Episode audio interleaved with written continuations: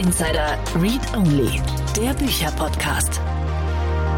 Vielen Dank und herzlich willkommen zur heutigen Folge von Startup Insider Read Only. Mein Name ist Annalena Kümpel und ich spreche heute mit Dietmar Hölscher über sein Buch Digitale Revolution. Es ist, äh, wie die meisten Gespräche, die ich hier führe, total interessantes Gespräch geworden. Wir haben erstmal lange über die Frage diskutiert, äh, sind wir denn wirklich in einer digitalen Revolution oder ist es eher eine Evolution? Also wie blutig ist das Ganze, wie umwälzend ist das Ganze vor allem an dem Punkt, wo wir jetzt schon stehen. Und äh, Dietmar hat eine ganz spannende Position dazu und äh, wir haben auch viel über verschiedene Beispiele aus verschiedenen Branchen gesprochen. Also es gibt auch wirklich viel Greifbares. Dann haben wir uns das Thema Digitalisierung in der Produktion und die damit einhergehende Dezentralisierung genauer angeschaut und uns auch so ein bisschen überlegt, was hat es denn für Folgen für Zwischenhändler zum Beispiel und für unsere Lieferketten insgesamt? Und am Ende geht es nochmal um die Frage, wie gehen wir denn sinnvoll mit Zukunft und mit Veränderung um? Dann wünsche ich euch viel Freude und viele Erkenntnisse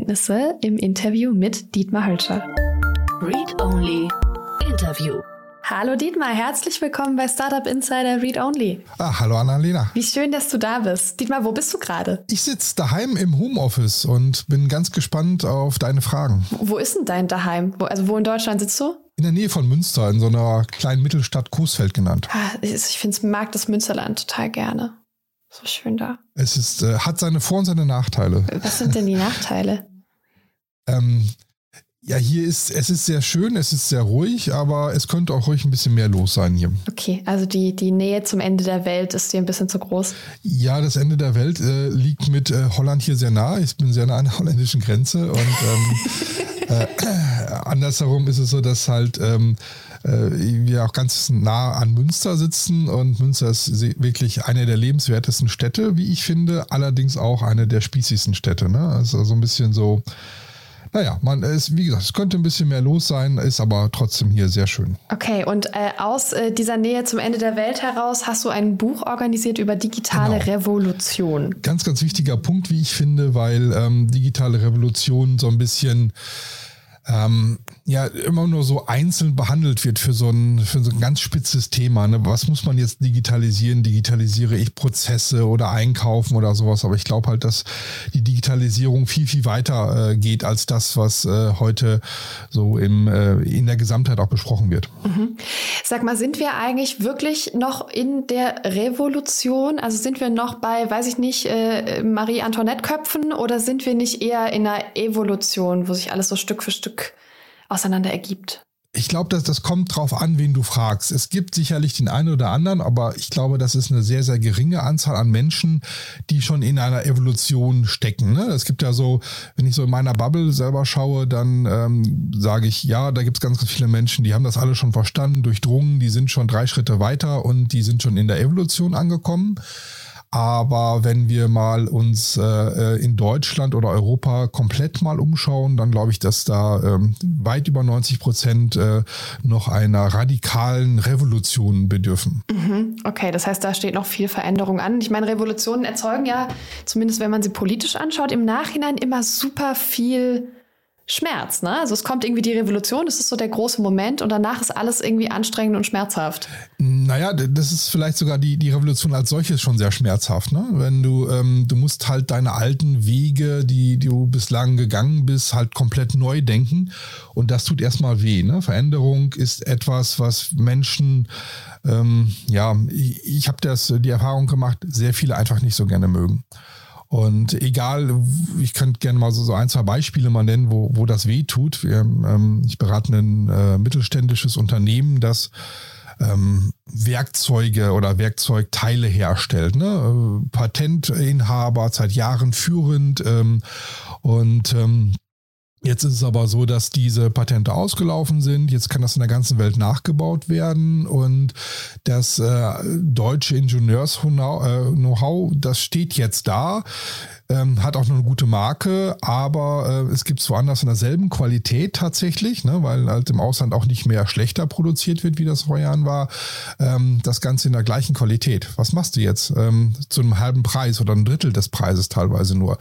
Jetzt musst du wirklich ähm, das einmal durchdenken und schauen, werfe ich mein gesamtes ähm, äh, bisheriges Unternehmertum jetzt hin und sage, okay, ich kann da nicht mehr bestehen oder denke ich neu. Ne? Und ähm, da, da, kann, da ist man angefangen, halt in diesem Unternehmen auch neu zu denken. Ne? Und ähm, wir haben ihn dazu bringen können, mal darüber nachzudenken, halt den Service anzubieten. Und zwar Service ist das, die sind die einzigen, die wirklich Ahnung haben, wie man diese Dinge einsetzt, wie man beraten muss, wie man damit auch effizienter umgehen kann und so weiter. Und ähm, das heißt, du wirst von einem Hersteller, der Maschinenteile, also Metall gefräst hat, ähm, dann zu einem Unternehmen, ähm, das Beratung hat. Ne? Also das Leute in der ganzen Welt hat, Videoberatung macht ähm, und ähm, jetzt auf einmal die Leute Anzugträger sind ne? oder T-Shirt-Träger viel besser. Ähm, und das ist schon ein, das ist schon ein, ein, ein echt echter Wandel, ne? Also so vom Maschine auf der einen Seite hin zum Servicegedanken. Und das ist sehr radikal und das tut wahnsinnig weh, ne? Weil alles, was macht das mit Menschen auch, ne? Wenn du jetzt sagst, okay, jetzt ist das, äh, ich dachte, hier an meiner Maschine kann ich alt werden und ähm, jetzt ist aber dein Wissen gefordert. Ne? Jetzt sollst du den Leuten erklären, was man damit machen kann und ähm, eine ganz andere Art von Arbeit. Ich glaube, das ist eine, äh, ist, das ist schon eine, eine Revolution, die schon während des Wandels sehr wehtut. Ja, auf jeden Fall. Und auch schon davor, ne? Also die Angst auf davor. Auf jeden Fall, Revolutionen gehen ja immer zu Lasten des Alten. Also je, jede Art von Revolution, da gewinnt ja immer eine, also was heißt der gewinnt, wenn, wenn die Revolution denn ähm, funktioniert. Wir Deutschen waren ja noch nie so gut in Revolution. Ich glaube, wir haben nicht eine gut hingekriegt. Ähm, na, aber eigentlich gibt es ja eine kleine Gruppe, die was Neues möchte und die das dann mit Gewalt durchsetzt. Das sind ja die meisten Revolutionen. Und es ist in der Digitalisierung zwar nicht so blutig, aber schmerzhaft wahrscheinlich durchaus. Ja, du sagst, es ist nicht so blutig. Ich glaube, vor diesem blutigen, da stehen wir noch. Ne? Also wir ähm, es, es, es wird Unternehmen geben, die wesentlich schneller sein werden wie die anderen und es wird dann schon ähm, sehr blutig werden. Also du hast das mitbekommen, so diese ersten ähm, Themen, das ist jetzt auch schon wieder 30 Jahre her, ähm, als so diese ähm, Roboter eingeführt worden sind in der Fertigung, ne? gerade Automobilindustrie und so weiter. Damals gab es dann Forderungen nach Robotersteuern, weil ne, Arbeitsplätze gehen ohne Ende verloren und sowas. Das sind da, das, das war schon auch etwas, was, was ziemlich blutig war, diese Zeit, wo diese Massenentlassungen anstanden. Und ähm, ich glaube auch heute, dass wir ähm, immer mehr Menschen brauchen, ähm, die auch in Lohn und Brot stehen werden, aber in völlig anderen Berufen. Und ähm, das wird dann schon sehr blutig werden. Ne? Also das, ich glaube, da besteht uns noch einiges äh, bevor. Ähm, man sieht das ja jetzt schon, dieses Thema auch ähm, gerade über Industrie gesprochen. Lass uns den Einzelhandel anschauen. Ne? Das ist schon, äh, ich würde sagen, in vielen Städten fühlen sich äh, Einzelhändler schon in einem sehr blutigen und sehr dreckigen Kampf ne, gegen das Überleben. Ja, das stimmt. Und gleichzeitig gibt es Einzelhandel, der total, äh, total boomt. Also so liebevolle Marken wie Motel Amio zum Beispiel, die einfach wachsen und wachsen und wachsen, und zwar sowohl online als auch im Einzelhandel. Ja, das, das funktioniert auch weiterhin. Also ich glaube, dass es den Einzelhandel dauerhaft geben wird.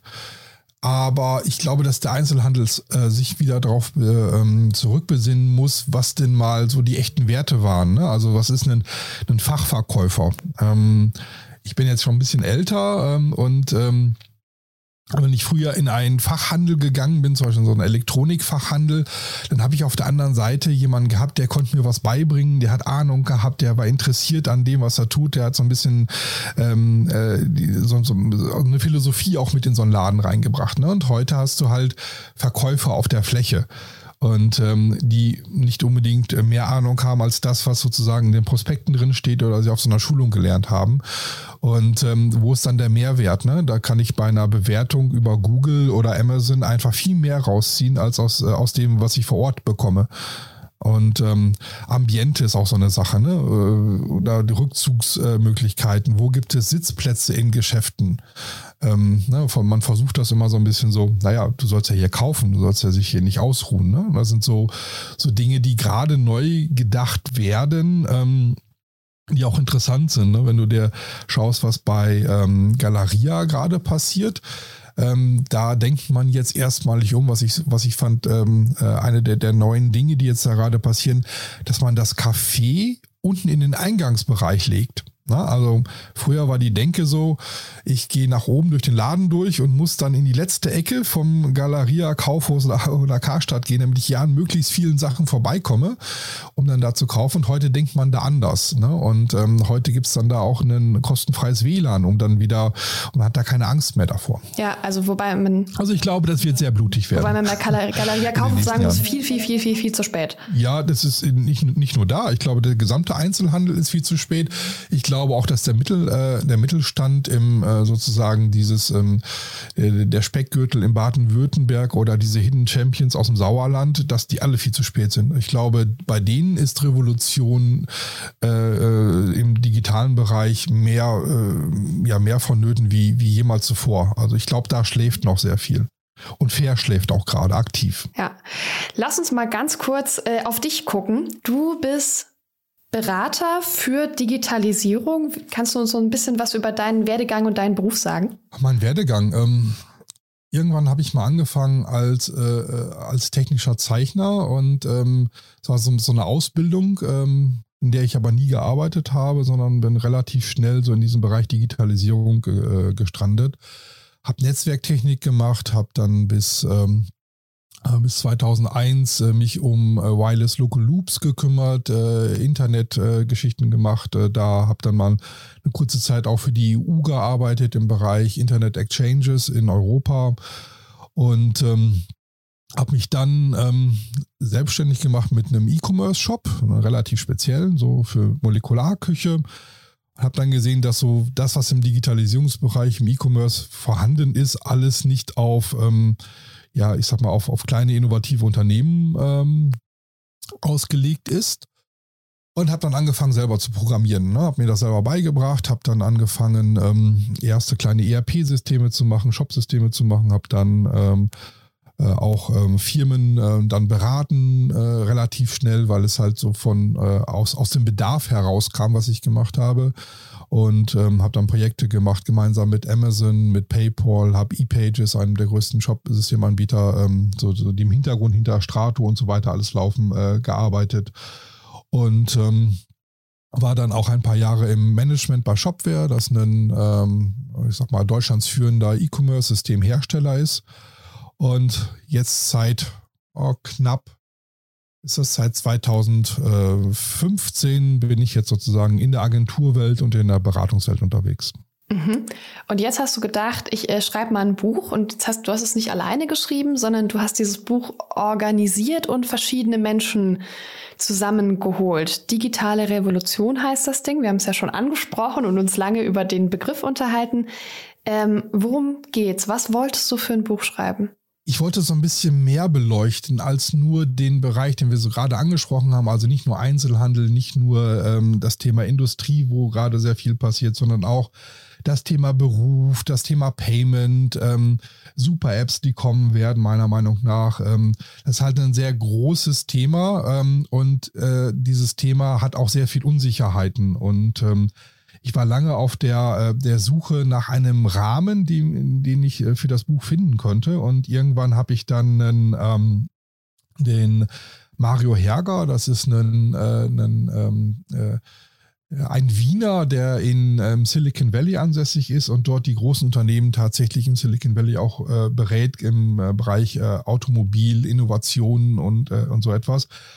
Und der hat mich dann über eines seiner Bücher auf das äh, Thema die lange Nase der Innovation gebracht. Ähm, da geht es so ein bisschen darum, was gibt es für Informationen bei Fachleuten, die, wenn man sie denn zusammenbringt, ähm, schon so ein bisschen so den Ausblick in die Zukunft bringen kann. Ne? Also, dass du, du beschäftigst dich mit, mit, äh, mit Themen und ähm, wann passiert was Großes, wenn einfach so mehrere verschiedene Fachbereiche zusammenkommen. Und genau dafür ähm, habe ich dann äh, Leute äh, gesucht, die wirklich alles abdecken, ne? so von, von Versandautomatisierung über Industrie, über äh, Geschäftsleute, auch Wissenschaftler, die sich mit dem Thema beschäftigen und habe die versucht zusammenzubringen, um zu schauen, was sind denn so eure Bausteine, was ihr gerade seht, was so in eurem ganz, ganz äh, spezifischen Fachbereich passiert Und äh, wie kann man das nachher vielleicht zusammenbringen? Ne? Also so die, die Ideen äh, aus diesen Bubbles, ähm, die jeder für sich hat, in der, ähm, was kann ich nachher daraus bauen? Ne? Mhm. Das war so der Antrieb hinter dem Buch. Okay, alles klar. Das heißt, du wolltest so ein bisschen eine Art Rundumschlag für verschiedene Themen schaffen, um da mal reinzugucken. Wer soll das lesen? Für wen ist es gedacht? Ähm, gedacht ist das ähm, in allererster Linie äh, gewesen für Unternehmer, die in dem Bereich unterwegs sind und zwar branchenübergreifend. Ähm, das ist ganz wichtig. Ähm, äh, gerade auch von Branchenfremden, wenn ich sage, ich finde niemanden aus meiner Branche, äh, der da drin was geschrieben hat, dann ist es umso wichtiger, um zu schauen, was passiert denn um mich drumherum. Ähm, weil ich glaube, ich kann daraus sehr viel lernen äh, für mich selber, um zu schauen, was, was passiert da, welche Ansichten gibt es da, welche Chancen, welche Opportunities gibt es hier oder welche Erfahrungen sind auch schon mal gemacht worden. Und auf der anderen Seite, was sehr überraschend war, dass es auch ähm, sozusagen für jedermann, ähm, der einfach mal so ein bisschen sich interessiert für, wie sieht denn so die Zukunft aus? Da sind sehr viele Beispiele dabei, die sehr, sehr weit vorne schon sind. Ähm, also so ein, ich glaube, es ist auch ein sehr interessantes Buch äh, mit sehr vielen äh, Praxisbeispielen aus äh, anderen Ländern auch, was gerade so am Markt passiert. Mhm. Ja, ich glaube auch, dass es super spannend ist, sich unterschiedliche Branchen anzuschauen, gerade wenn so viel Neues passiert. Und ich habe das Gefühl, dass ganz, ganz viele Innovationen und ganz viele auch innovative Geschäftsmodelle entstanden sind, weil Menschen Sachen gemacht haben, die in ihrer Branche nicht üblich sind, dies aber vielleicht in anderen Branchen schon gibt. Also ich glaube, dieser Übertrag ist total produktiv innovationstechnisch.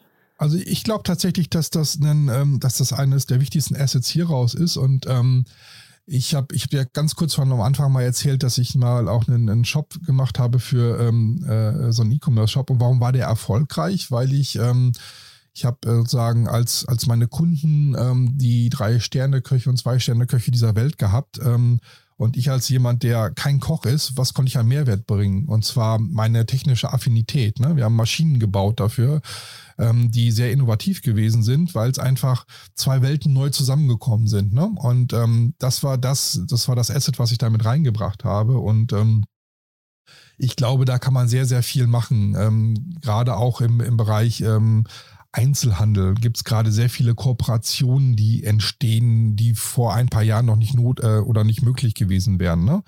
Ich glaube, dass das Zusammenspiel von verschiedenen äh, Disziplinen hier eine ganz neue Welt eröffnet. Mhm. Welche Art von Kooperation meinst du im Einzelhandel? Ähm, wenn, wenn, schau dir an, zum Beispiel, was ähm, einer der Interviewpartner ähm, war auch der Markus Diekmann gewesen, CEO von Rose Bikes. Das ist ein Fahrradhersteller, der sehr innovativ ist, der gerade äh, anfängt, ähm, Kooperationen zum Beispiel mit ähm, mit Kleidungsherstellern äh, äh, zu machen. So, ne? Ich glaube, das Neueste ist, ist, ist Dreikorn, das ist so, so, so ein Modelabel. Ähm, und ähm, seine äh, Fahrräder jetzt nicht nur in einem Fahrradstore anbietet, sondern halt auch in anderen, äh, äh, also sozusagen einen Mix neu an, äh, angeht. Ne? Und Raikon ist jetzt nicht gerade ein Sportbekleidungshersteller, sondern steht eher so für den äh, ähm, für das gediegenere Sakko. Ne? Ähm, das sind Dinge, die so vor, vor Jahren hat man das immer sehr so in, in, in, ähm, ähm, in so einzelnen Kanälen gedacht. Und ich glaube, diese ganzen Kanäle, die brechen gerade an, an jeder Stelle auf, egal wo. Ja, äh, erfahrungsgemäß sind die Männer, die das gediegene Sakko äh, tragen, ja die, die dann irgendwann mit meistens so Mitte 40 anfangen, sich in ähm, in Sportbekleidung, in Radsportbekleidung zu werfen. Das ist ja tatsächlich gerade ein, ein, Thema, oder? Genau, also das macht alles auch Sinn, ne, das miteinander zu tun. Aber das ist halt, es, es gibt nicht mehr so dieses, ähm, ah, das ist die Branche Textil, dann habe ich hier Sport und Innovation. Ich glaube, dass man eher so von Lebensgefühl äh, neu ausgeht. Ne? Das ist, ähm, man muss einfach neue, äh, einen ne, neuen Blick entwickeln. Wie schaue ich denn auf etwas? Wie schaue ich auf eine Branche? Ne? Ähm, und ich glaube auch, dass sich, dass viele Branchen wegfallen werden, also sich komplett verändern werden und ähm, ähm, dass durch diese Veränderung ganz viele neue Chancen entstehen. Mhm. Okay. Ähm, wie hast du die Menschen ausgewählt, die zu dem Buch beigetragen haben? Ähm, viele kannte ich tatsächlich schon über viele Jahre und äh, habe so gesehen, dass sie ähm, wie, wie sie ihren Lebensweg äh, gegangen sind, ne? Und ähm, wie sie sich auch, äh, wie sie was neu äh, gedacht haben. Wenn, wenn man sich zum Beispiel mal den Jens Plath anschaut, der war sehr viele Jahre ähm, ganz tief verwurzelt in PayPal und macht jetzt ähm, als CMO mit äh, Twint in, ähm, in der Schweiz eine, eine komplette Revolution äh, äh der, des Payments. Ne? Die haben eine, eine Payment-App entwickelt, die ähm, tatsächlich ähm, ähm, ja mehrere Dinge ineinander vereinen kann. Ne? Du kannst dein Parkticket damit jetzt schon in der Schweiz äh, bezahlen, du kannst einkaufen gehen, du, du hast, äh, du kannst Geld austauschen. Das sind Dinge, die, die sich sehr äh, oder sehr früh ähm, hier in Europa etablieren können. Ne? Das sind also sehr, sehr innovativ und sehr, sehr weit. Das war so ähm, der Gedanke, der dahinter stand. Oder bei ähm, Maybe One, die sitzen ähm, hier auch in der Nähe in, in Münster tatsächlich und äh, die, die sind einfach äh, gezwungen, gerade neu zu denken. Ne? Denen wurden die Läden einfach alle zugemacht, ähm, aber ein, ein Babyladen hat eine ganz andere Art der emotionalen Bindung wie ein Porzellanladen, sage ich jetzt mal. Ne? Also es ist dein erstes Kind, dein Baby, da, da willst du mit Leuten reden, da musst du ganz anders rangehen und wenn dann die Läden weg sind, dann kann das der äh, Onlinehandel nicht, nicht, äh, nicht einfach auffangen. Ne? Da musst du komplett neu denken. Und ähm, so habe ich da Unternehmen ausgewählt oder Leute ausgewählt, die an der Spitze von solchen Unternehmen stehen, die gerade in einem großen Wandel stehen, wie zum Beispiel auch ähm, als letztes Beispiel nochmal vielleicht den äh, Andreas Reuter, äh, ähm, der den äh, Schäfer Shop, das ist ein, ein Shop für so Zubehör im, im ähm, für, für deine, für die Werkstatt oder auch äh, Büroausstattung, ähm, der aber Großhandel ist. Ne? Und äh, Großhandel ist ja etwas, was so ein bisschen so aufgerieben wird zwischen dem Einzelhandel oder dem Direktbelieferer und dem Hersteller und äh, der sich auch komplett neu aufstellen musste. Und ähm, die Menschen, die hier zu Wort kommen, sind gerade wirklich äh, Menschen, die selber entweder gerade den, äh, den Wandel hinter sich gebracht haben oder mittendrin sind. Mhm. Okay, und ich meine, du hast auch ein bisschen was drin über das Thema Digitalisierung in der Produktion. Und wir haben gerade im Vorgespräch, äh, hast du gesagt, darüber sollten wir auf jeden Fall sprechen, weil darüber irgendwie zu wenig gesprochen wird und das ein total spannendes Thema ist. Aber die Produktion ist ja nicht so nah an uns dran, deswegen sehen wir die so wenig. Was ist da gerade los? Du hast ja die Beiträge gelesen, du hast die Interviews dazu geführt. Was hast du gelernt? Ähm, also wir haben ja heute ein ganz akutes Thema. Die Preise gehen durch die Decke, weil bestimmte Lieferketten nicht mehr funktionieren. Ne? Wir haben äh, Asien hat für uns viele Jahre produziert und äh, das wurde auch immer einfacher und die Qualität wurde besser und es wird auch günstiger, weil ähm, äh, containerweise äh, die Ware zu uns kam, ne? was, was früher mal ähm, äh, immer Monate gedauert hat und äh, Tausende von Euros kostete, nach, von aus Asien nach hierhin zu bekommen.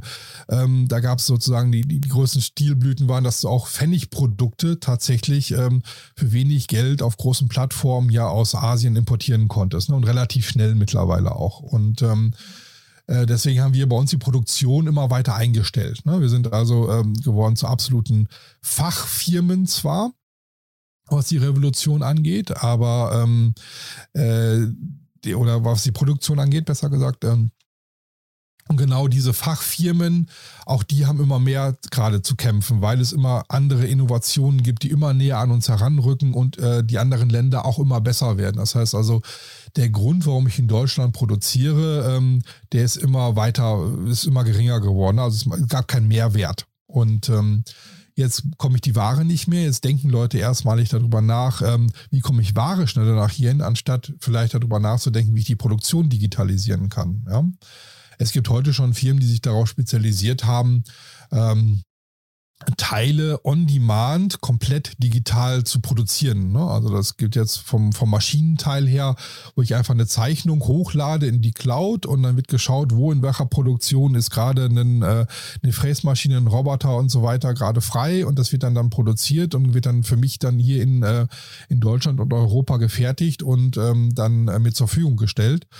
Und äh, das halt zu jeder Zeit und ähm, halt auch nachhaltiger, als wenn ich das erstmal durch die ganze Welt äh, ähm, äh, schiffen muss. Ne? Und das sind Dinge, da denkt man heute noch nicht drüber nach, sondern man überlegt halt noch, ähm, wie produziere ich denn das selber?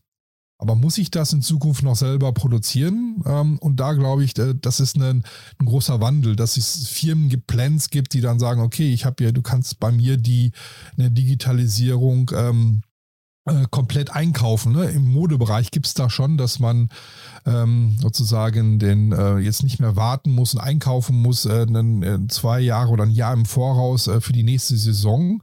Sondern ähm, gerade Amazon hat hier, äh, ist hier gerade auch Vorreiter und kann innerhalb von wenigen Tagen von der Idee in eine digitalisierte Produktionsstätte ähm, Ware produzieren lassen die dann auch einem ja ganz neuen Trend innerhalb von Tagen und Wochen auch folgen kann. Und ähm, das muss nicht mehr zwingend alles in China passieren oder in Asien, in Pakistan oder wo auch immer.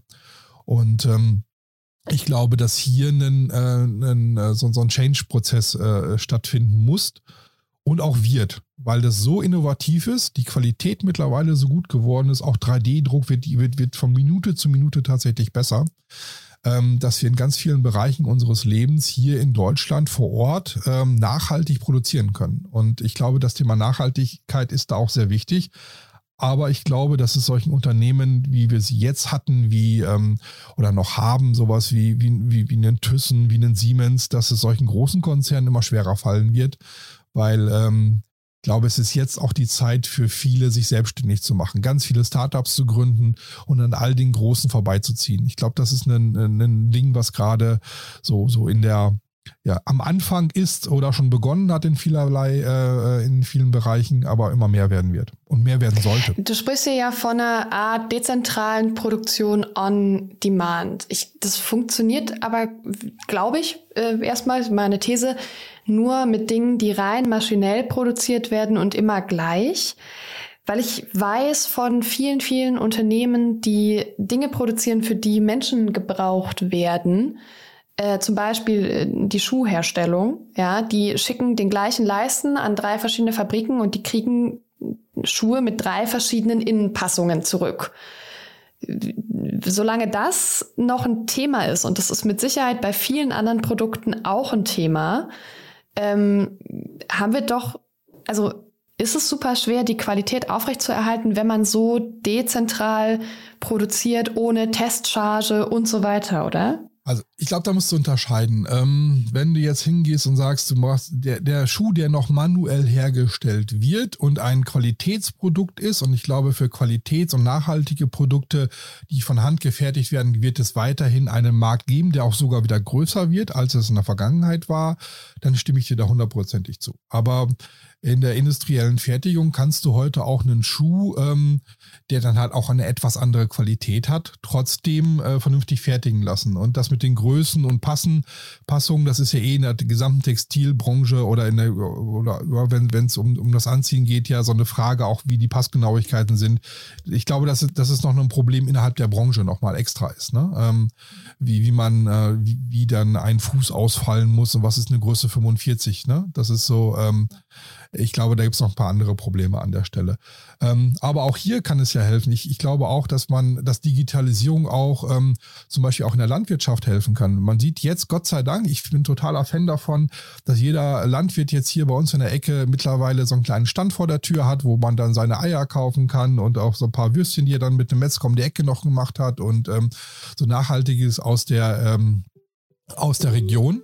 Äh, ich kann mir schon vorstellen, dass gerade solche Unternehmen wie, ähm, ich sage jetzt mal, einen Rewe, Edeka, diese genossenschaftlich aufgestellten Lebensmitteleinzelhändler, ähm, die ja jetzt auch schon äh, aus der Region sourcen, dass das noch mehr werden kann, ne? wenn es einfacher wird, wenn ich da mehr Regeln aufstelle, wenn ich da äh, Prozesse hinter formuliere, wie, guck mal hier, ich habe jetzt die Kartoffeln gehen aus, welcher Landwirt kann denn jetzt auch mal hier on demand bei mir in den Laden reinliefern, ähm, dass, dass es dahin gehen wird. Ne? Also ich glaube, dass das dass Digitalisierung nicht in der Produktion nur bei Maschinenteilen und bei all dem, was voll, äh, äh, voll automatisiert ge gebaut wird, funktioniert, sondern dass Digitalisierung tatsächlich auch bis in das äh, komplette Handwerk oder den, den, den wie gesagt, äh, bis zur Landwirtschaft äh, gehen kann. Und dass da auch Vorteile bringt. Ne? Also, weil ich einen, ich glaube, dass diese, ähm, ähm, wenn wir wieder viele, äh, viele haben, die dezentral produzieren, sind wir auch weniger anfällig, als wenn es drei, vier große nur gibt. Auf jeden Fall. Und also wir haben hier, ich wohne in Bonn und arbeite viel in Köln und hier gibt's im Bergischen haben Freunde von mir eine solidarische Landwirtschaft zum Beispiel gegründet.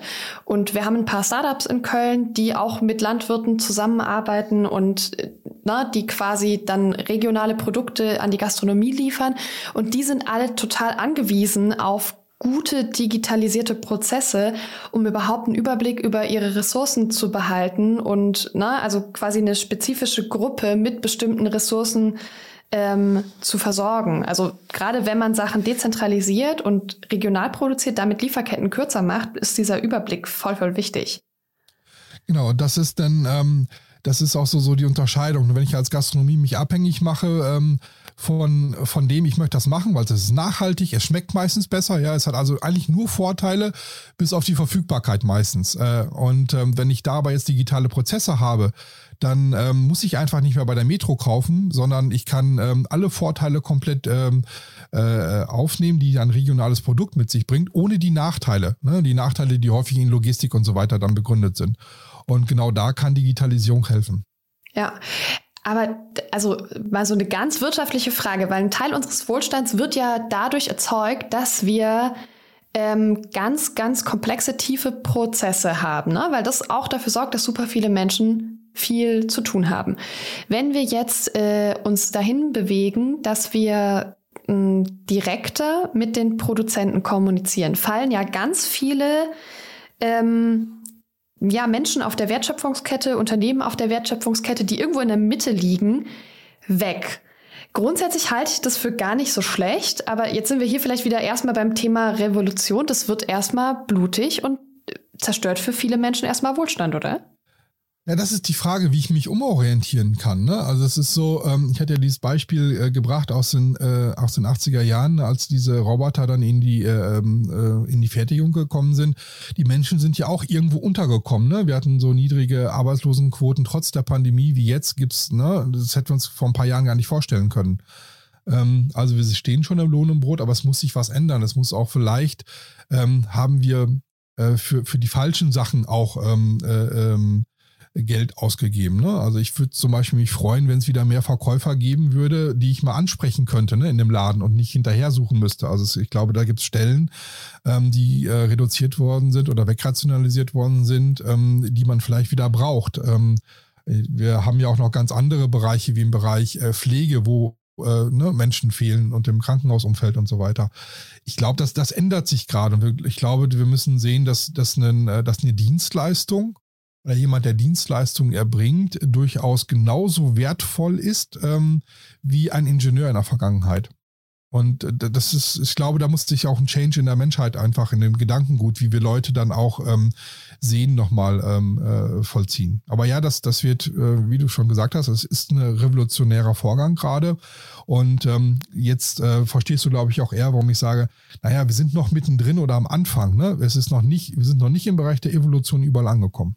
Ja, ja, ich habe dazu eine ganz unbequeme Position. Ich hasse Self-Service-Kassen in Supermärkten. Ich finde das so furchtbar. Also das ist, ähm, ähm, ich bin da bei dir und auch nicht. Ne? Äh, nehmen wir mal ein Beispiel. Ähm, die Firma Tobit aus Ahaus aus ist hier bei mir in der Nähe. Die haben ähm, so, so ein kleines Lab aufgebaut und haben auch so, wie, wie Amazon das in den USA gemacht hat, so ähm, äh, einen kleinen äh, Laden aufgebaut, wo du dann halt auch mit seiner App reingehen kannst und es gibt keinen Kassierer mehr und so weiter. Ne? Das ist in einer Kleinstadt, wo sich das alles nicht lohnt oder wenn du in einem Außenbezirk bist oder wenn du, ähm, denk an die Eifel, an die kleinen Dörfer, da können solche Sachen total cool sein. Ich glaube, der Mehrwert äh, in der Großstadt, ne, du hast gerade von Bonn oder Köln gesprochen, dass der eher gering ist und dass ich das auch nicht gut finde, ne? sondern da sollte man vielleicht schauen, wie kann man ähm, die Kassiererinnen da nochmal auch entlasten, ne? also wie sie da sitzen und einfach nur wie beim Lidl äh, abgezählt werden, nach wie viele Sachen kannst du deine Sekunde drüber ziehen ich glaube, da muss ein äh, Umdenken passieren und ich glaube, dass hier Rationalisierung und Digitalisierung auch nicht immer gewollt ist. Ne? Wenn wir gerade über Nachhaltigkeit und andere Lebensmittel sprechen, also wenn du jetzt eine, eine, eine Dose A mit Dose B vergleichst, ähm, dann ist das, ähm, äh, dann brauchst du da, glaube ich, auch keinen Verkäufer zu. Wenn du aber jetzt eine, eine große frische Abteilung hast und das, ich weiß nicht, ob du das auch kennst, ähm, wie viele Menschen in einem großen Supermarkt vor Gemüsen stehen und nicht wissen, was sie damit tun sollen. Die werden auch einfach nicht gekauft oder nur von Leuten gekauft, die halt sich besonders für äh, Ernährung interessieren und so weiter. Ne? Also ich glaube, da könnte man noch ganz viel machen. Wenn du da einen Berater hättest in der Gemüseabteilung und jemand würde dir erklären, was du mit, mit diesem außergewöhnlichen äh, Gemüse wie einer Pastinake machen kannst und wonach die schmeckt und, äh, und das kann man nicht nur draufschreiben, das musst du, glaube ich, ein bisschen erleben, dann könnte man hier nachhaltig äh, ähm, mehr Umsatz generieren, Menschen in Lohn und Brot äh, bringen und noch was Gutes für uns tun, weil wir auch äh, wieder wüssten, äh, wie man sich besser ernährt. Ja, also Pro-Tipp für alle, die noch nie eine Pastinake verkocht haben äh, schneidet die in Stifte und packt die in den Ofen. Einfach ein bisschen Öl drüber, die sind so lecker. So, äh, genau. für das Siehst du, da, dann hat sich der Podcast auf jeden Fall schon mal gelohnt für den, der äh, ne, genau. was Neues. Auch Aber nur wegen ich, dem Pastinaken-Tipp, das war's. Ähm, das Nein. Ähm, oh Gott, Dima, wir sprechen schon total lange, deswegen müssen wir, glaube ich, mal ein bisschen das Thema wechseln und ich ähm, möchte gern wissen, wie du dich über Zukunft informierst. Also da dran zu bleiben und ähm, sich auf diese Veränderungen auch ein bisschen vorzubereiten, indem man sie anguckt, bevor sie passiert und sie vielleicht sogar treibt mit seinem eigenen Unternehmen, braucht ja Recherche und Zeit. Wie, wie bleibst du an der Zukunft dran?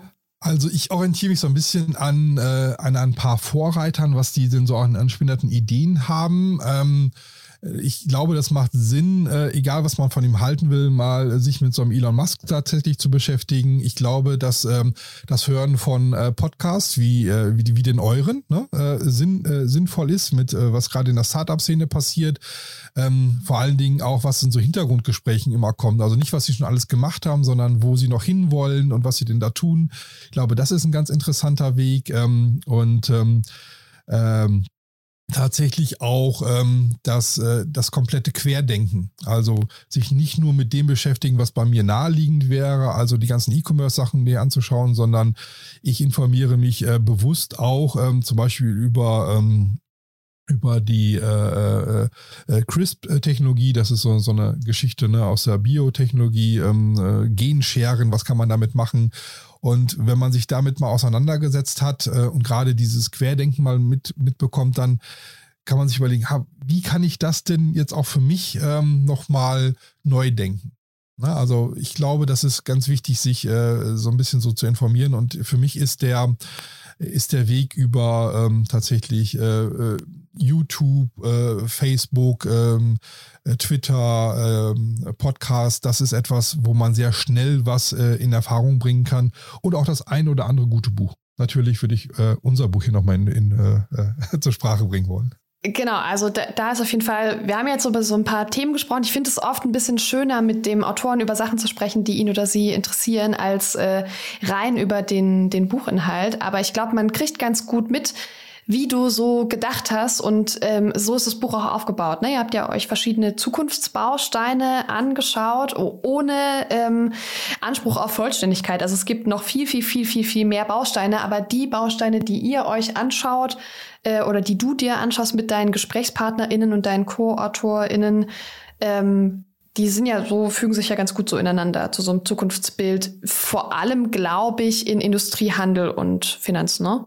Ja, Industrie, Handel, Finanzen, aber ich hoffe, dass auch der, der Bereich der, äh, des Berufs nicht zu kurz kommt. Da haben wir auch zwei Autoren zu, die, die glaube ich, sehr ganz interessante Ansätze haben. Was macht das mit uns? Ne? Was macht das mit uns Menschen? Wie, wie, wie verändert sich das ähm, in dem Bereich? Ne? Weil ähm, am Ende des Tages, das hattest du vorhin ja auch schon mal angebracht, es geht ja nicht nur darum, dass wir uns jetzt durch Maschinen ablösen lassen, sondern auch, wie können wir in dieser digitalen Zeit auch leben? Ne? Ähm, wir hatten im Vorgespräch kurz das Thema, ähm, Homeoffice und äh, was macht man so alles. Also so wie ich jetzt hier sitze mit einem ähm, mit einem professionellen äh, Equipment ausgestattet, das, das gab es so vor ein paar Jahren nicht. Ne? Also ich, ich hätte, in, ich bin in, äh, ich führe einen äh, Stab von knapp 20 Menschen, ähm, die ich nur alle zwei, äh, drei, vier, fünf Monate vielleicht mal sehe in Person. Einige habe ich äh, tatsächlich auch äh, noch nie gesehen in Persona, ne? also nur per Zoom-Calls. Ähm, das sind ganz neue Arbeitswelten, die sich hier gerade auftun und ähm, mit allen Vor- und Nachteilen. Ne? Also ich glaube, dass das ähm, auch, auch der, das Thema des Berufs nicht zu kurz kommt und auch ganz wichtig ist. Mhm. Okay, und dann frage ich mal zum Abschluss noch, hast du Tipps, ähm, wie Menschen gut mit Veränderungen umgehen können und mit dem, was da jetzt auf uns alle zukommt? Das ist sehr, sehr pauschal, äh, aber eine gute Frage. Ähm, ich glaube, sei open-minded ähm, und lass das mal alles auf dich zukommen. Und ähm, ich glaube, dass wir mit dem, dass wir einer Zeit oder vor einer Zeit stehen, die anders wird, als das viele befürchten. Äh, und zwar nicht so sehr technisch, also technische Gadgets äh, treten, glaube ich, immer mehr in den Hintergrund. Das ist normal, da redet man nicht mehr drüber, sondern man will, man kann durch die, die äh, digitale Revolution tatsächlich den Menschen mehr wieder in den Fokus nehmen. Und ich glaube, dass wir, ähm, ähm, dass wir dem Ganzen sehr positiv gegenüberstehen sollten. Das ist ein fantastisches Schlusswort. Deshalb lassen wir das einfach so stehen. Vielen, vielen Dank für deine Zeit und deinen Input, Dietmar. Sehr gerne, Annalena. Startup Insider Read Only, der Podcast mit Buchempfehlungen von und für Unternehmerinnen und Unternehmer. Das war das Gespräch mit Dietmar. Ich hoffe, ihr hattet Freude daran und habt auch ein bisschen was mitgenommen. Wenn ihr jetzt Interesse habt, das Buch zu lesen, dann hört jetzt auf jeden Fall weiter. Es gibt jetzt einmal den Steckbrief und alle Infos zum Gewinnspiel. Read Only Steckbrief. Titel und Autor. Äh, der Titel des Buches ist Digitale Revolution. Wie sieht unsere Zukunft aus? Und ähm, Herausgeber bin ich, Dietmar Hölscher, äh, habe das Buch geschrieben mit 22 Co-Autoren. Verfügbare Sprachen. Momentan nur in Deutsch, aber die ersten Anfragen für Englisch liegen vor, aber gerade nur in Deutsch verfügbar. Seitenanzahl. 290 Seiten. Verlag. Das ist im Eigenverlag erschienen, weil die meisten Verlage nicht schnell genug waren. Wo erhältlich? Das Buch kann man momentan ähm, exklusiv bei Amazon kaufen. Preis. Das Buch kostet, ähm, gibt es als Kindle für 9,99 Euro, als Taschenbuch für, glaube ich, 15 Euro und für 20 Euro als gebundene Ausgabe. Read Only Gewinnspiel. Preise. Wir verlosen fünf Exemplare des Buches Digitale Revolution und das musst du tun, um ein Buch zu gewinnen. Bedingungen. Erstens, such dir deine Lieblingsplattform aus. Du kannst Instagram oder LinkedIn nehmen. Dort gehst du auf das Profil von Startup Insider, folgst dem Profil und suchst den Post zu diesem Gewinnspiel. Dann noch den Post liken und schon bist du im Lostopf. Und für den Fall, dass du gewonnen hast, benachrichtigen wir dich.